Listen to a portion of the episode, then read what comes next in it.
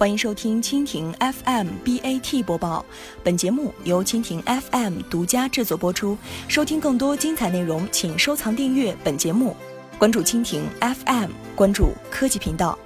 阿里旅行加快与航空公司直联合作。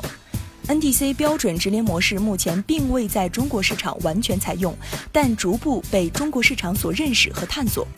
阿里旅行等公司与国内航空公司的合作表明，无线 C 端零售和直联模式的结合是提升航空公司直销量、扩大品牌知名度的战略选择。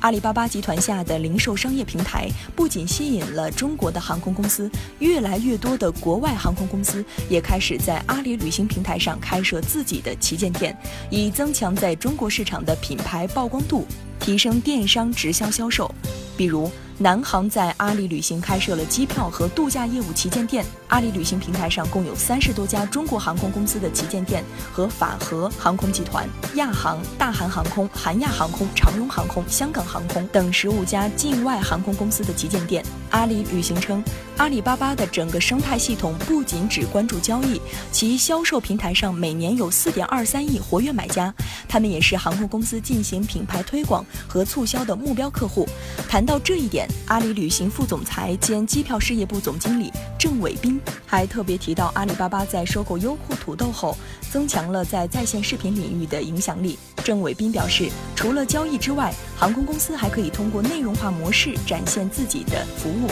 这样可以帮助消费者了解航空公司的新产品。此外，阿里旅行可以通过向移动设备等推送产品和服务的通知，来提升产品预订和转化率。阿里巴巴的商业生态系统致力于提供互联网金融、电子商务和内容等综合服务。